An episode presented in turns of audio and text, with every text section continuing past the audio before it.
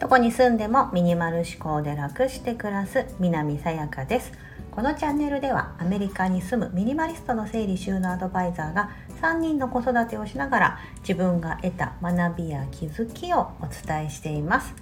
今日は今年やってよかったことパート2をお伝えします。パート1をちょうどこの一つ前の配信でお伝えしまして今日はその後の5つになります。前回も5つで今年やってよかったこと、まあ、改めて考えると大体10個ぐらい、うん、ありましたのでその後半戦でございます。まず1つ目耳読書。2つ目服のミニマリスト化。3つ目えー、あれ？なんて書いてたっけ？あそうそうすいません。3つ目。洗剤の削減。4つ目。睡眠環境の改善。5つ目。観葉植物の追加。はい。じゃあちょっとお話ししていきます。まず1つ目の耳読書。これはえっ、ー、と Amazon っていうあのあるじゃないですか。デリバリーサービスのネットの大手ネットストアって言ったらいいのかな。アマゾンがやってる Audible という通常のその本を声優さんが読んでくれるやつをこう聞けて本の内容を耳で読むことができるというこれって今思えば画期的ですよね。昔からこういうサービスあったのかちょっと分かんないんですけど、まあ、ちょっと前々から気になってましてやっと12月に入って12月の1日だったか2日だったかにやり始めたんですがめちゃめちゃいいですこれは。えーと、今なら2ヶ月無料ってことで入ってから多分加入してから2ヶ月間は全くかからない通常は月に1500円とかそれでも本1冊分くらいしかないのでかなり安いと思うんですよ。うん、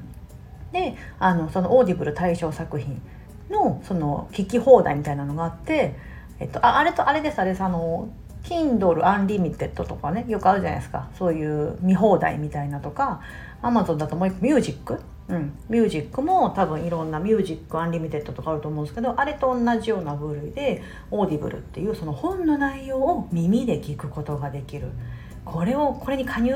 というかと登録してであの2ヶ月無料だからもし2ヶ月試してみて嫌だったとかあなんかあんまり飽きたなとかあったらやめようかなと思ってるんですけどこれ非常にいいです私としてはちょっと続け続けちゃうかもと思うぐらい今ハマってるんですけど家事しながら。とかあとなんか結構単純作業まあ、耳で聞くんであんまりなんか仕事中とかやっぱできないんですよね。うん、あの集中して私だったら例えばなんだろうなこうライターの仕事してるので何か記事をこうパチパチパチってこうやりながらこう耳で聞くっていうのもちょっとやったんですけどやっぱそうするとねなんかどっちもどっちどっちもなんかこう うまく入ってこないというか。考えなきゃいけないし耳でも聞かなきゃいけないしあのちょっとそれは効率が悪くなるのでそういう時には向かないんですけど通常のほら家事とか料理とかうんとなんだ私さっきちょっとネイルをこう貼るネイルみたいなのやってるんですけどこうやってる時とかってこう手は動かしたいけど耳開いてるじゃないですか。目と手は使ってるけど耳が開いててあんまり何も考えずにできる作業の時はめちゃめちゃいいです。そう。自分の五感のうち空いてる1個を使ってるって感じですけどそこであの本を。ここまあ2週間ぐらいやってますけどもまだ2週間経ってないか。でも2週間ぐらいか。2週間ぐらい経ってやってますけどもうそれだけで78冊は読めてるんですよね。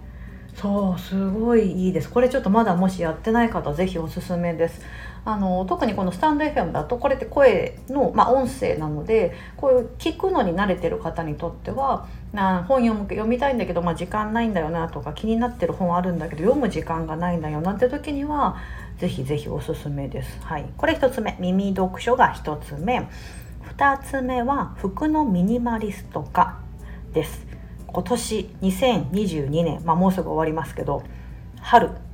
11着。夏。6着。秋8着。冬6着。という風なのが私の、えーと、服のトータル枚数でした。年間でいくとあちなみにこれねかぶってるのもあるんですよ。例えば秋と冬だと秋服が冬に、まあ、3着あったりとか、まあ、その逆もしかり春の服そのまま夏ね半袖とか着てたりするんで今これ合計すると19たす12だから20え？あ間違えすいませんすいません。19たす25 2531着。31着とかになるけども多分実質30着ないぐらいなんですよね。はい。うん。ぐらいで年間回しております。はい。えーと、多分今までの人生史上一番今年が少ない来年はもうちょっと減らしたいぐらいに思ってるんですけどこれは私の中では非常に良かったですもうその何着ようかなって悩む時間がほぼほぼないですし自分が気に入った服だけを着てるのでストレスもないしあとその誰かのためにとか他の人の目を気にするみたいなことが本当あのこの服のミニマリスト化することでより強くなるというか、うん、私はこれが気に入ってるから着るみたいな。うん、あとなんかトレンドだったりそう流行を追っかけるってこともなくなりましたし、うんえー、非常におすすめです。なんかこう何か服何か物を減らしたいなって思った時は服っていうのは基本まあ兼用してない限り自分だけが着る服じゃないですか。うん、あのそういう場合って自分だけで判断できるのでその物を減らす時のジャッジがしやすいですしトレーニングになるなっていうふうに思ってますので服のミニマリストが、はい、ミニマリスト目指してますとか何か物減らしたいと思ったらこちらから行っていただくといいかなと。あの服が大好きで大好きでっていう方は別ですよ。そういう方はね服から行っちゃうとね多分ねもう減らすの嫌になっちゃうんでそれはおすすめしておりませんが。はい。で次の3つ目洗剤の削減。これは何かというと持っている洗剤の種類を今年だいぶ減らしにかかりました。ただまだやって12ヶ月なんですよね。もうちょっとしたら成果出てくると思うんですがまだ試験的にやってて、えーと、マジックソープと言われる結構この万能洗剤みたいなのがあるんですよね。であのかなりこの素材としても非常にエコだったりナチュラルな素材で顔も洗えるしもちろんハンドソープボディーソープにもなって洗剤としてお掃除にも使えるしとかなんかそういうのがありましてそれをですあの濃縮洗剤なんですよ。それを薄めて何倍3倍とか4倍とか薄めて使うみたいな感じなんですけどそれを今使い始めました。先月ぐらいから使い始めてハンドソープボディーソープをまず試験的にやってます、うん、今までハンドソープはハンドソープで買ってたんですよね。しかもあの子供が使うようにこう泡で出るタイプが洗面のとこにあってえっと、私がお気に入りの容器に入れてるやつは泡タイプがなくて液体なのでそっちはまた別でこうキッチンのところには液体用のハンドソープ買ったりとかしてハンドソープだけでも2種類ぐらいあったんですね種類が。うん、でまた別でボディーソープはボディーソープであの全然違う種類体用のやつを買ってたりしてたんですがそれが一本化できた。今まで3種類あったのが一本化できた。これだけでも結構大きな成果ですしあとはその掃除を今まで、えーと、重曹もあったしクエン酸もあったしオキシクリーン、えー、セスキ炭酸ソーダみたいな感じでよく言うナチュラル洗剤みたいな結構ハマった時期があってそれがずっと残ってて持ってたんですよね。なんですけどその中から今はセスキ炭酸ソーダだけにしようと思ってます。ああともう一個あのホタテ貝パウダー。と言って、えーと、これはあの果物とかの野菜とかの農薬落としとかにも使えるものなんですよね。かつ掃除にも使えるので、えーと、ホタテ貝パウダーと、えー、セスキ炭酸ソーダアルカリスウォッシュとかも言われますけどそれの2つに絞ろうと思っててオキシクリーンクエン酸重曹この辺りをなくしてます今。でねまだちょっとねオキシクリーンとか残っててもったいないから 使っちゃおうと思ってまだ使ってるんですがそういう洗剤の削減というのをやり始めてまた物をシンプルにシンプルにすることによってあの物もすっきりしてきますし非常にいい結果につながってるなと思ってます。次4つ目睡眠環境の改善。これは今年になり夏ぐらい8月ぐらいなんですがうちの3人目のおちびちゃん2歳。もうすぐ今2歳2歳半ぐらいになりました。で、えーと、彼女の睡眠がですね一時期崩れましてというのはベビーベッドから実は這い出して出れるようになってしまい危ないので慌ててベビーショベッドを処分してその私と同じベッドに寝かすようにしたんですがそうするとですねもう寝なくなっちゃったんですね。そう今まで寝かしつけ本当そと5分かからなかったのが寝かしつけるだけでも大泣きするし寝ないし夜中も起きるしとかでもう散々になってしまってで1ヶ月ぐらいいろいろああだなこうでもないとか睡眠コンサルタントの方に相談したりとかしていろいろ改善しながらかつベッドを買ったんです、うん、トドラーベッド。えーと、ちっちゃい子用のベッドみたいなの買ってでお兄ちゃんお姉ちゃんもやっぱりこう夜その泣くので寝れなくなってしまったので子供部屋に2段ベッドを置いてそっちで別で寝るようにしたんですよ。今まで家族全員同じ寝室で寝てたんですね、うん、なんですけどそれをこう番鏡、えーと、分けてそれぞれが寝れるようにした。ようにしたことでめちゃめちゃ私の睡眠も改善したしおちびちゃんの睡眠もあの安定したんですね、うん。ということがありましてあの、まあ、ベッド買うのとね結構ねトドラベッドも買ったし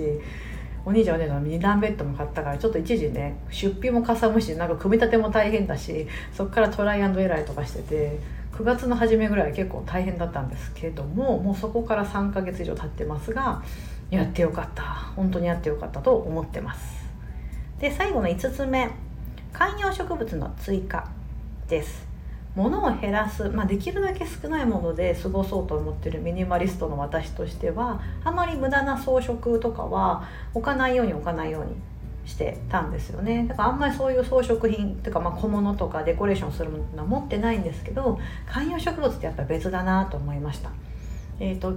前まであの何もなかった玄関周りに一つだけ吊り式の壁にこう吊ってるような形で、えっと、ポトスという非常にお世話がしやすい観葉植物を1個追加したしたんですけどもうそれだけでやっぱりこう家に入った瞬間の見た目だったりとかこう植物から感じるエネルギーみたいなのを感じることができてでこうお世話もすごい楽なんですよね。1週間に1回か2回ぐらいこうあ土乾いてるなと思ったお水あげたりとか玄関はちょっとうちは火が入らないので少し窓際の方に持ってって火に当ててあげたりとか、うん、で、まあ、もちろん植物だから何も喋ってくれないしあの何の会話もできないですけどなんとなくこうなんだろうなちょっとそういうお世話してる自分が楽しいというかそれでちょっと歯がチュチュチュッと大きくなってきたりするとおおみたいな なんかそういう成長を感じられたりとかするのペットとかねあのお子さんお持ちの方もそうですけどやっぱり何かこう自分がこう手をかけたことに対しての成長とかってすごい喜びを感じるじゃないですか。うん、あのだからよくほらお金は寄付したりとか誰かのために使うといいよって言われてるのとこれ同じでやはり自分が何かをしてあげたことに対してあなんか喜んでくれてるかなっていうのを感じれるのが植物からも感じれるので、ね、歯がこう綺麗にこう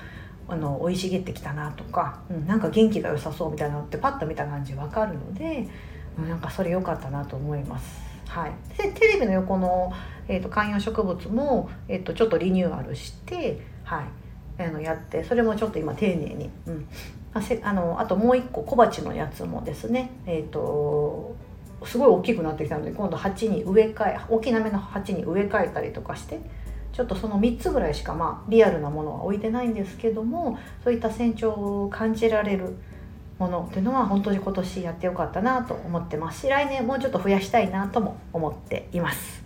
はい。そんな感じで1つ目耳読書。 Audible ですねこれは。で2つ目服のミニマリスト化。3つ目が洗剤の削減。4つ目睡眠環境の改善。5つ目観葉植物の追加。この5つが、えー、私の後半の今年やってよかったことでございます。はい非常にやってよかったのでもし何か皆さんもおなんかそれちょっと試してみたいなというのがあったりしたら、はい、またあの皆さんの方があの今年やってよかったこともしあればなんかコメント欄で教えていただければ私は来年ちょっとそれにチャレンジしたいなと思うかもしれないしはいお待ちしております。ここまでお聴きいただき本当にありがとうございます。素敵な一日をお過ごしください。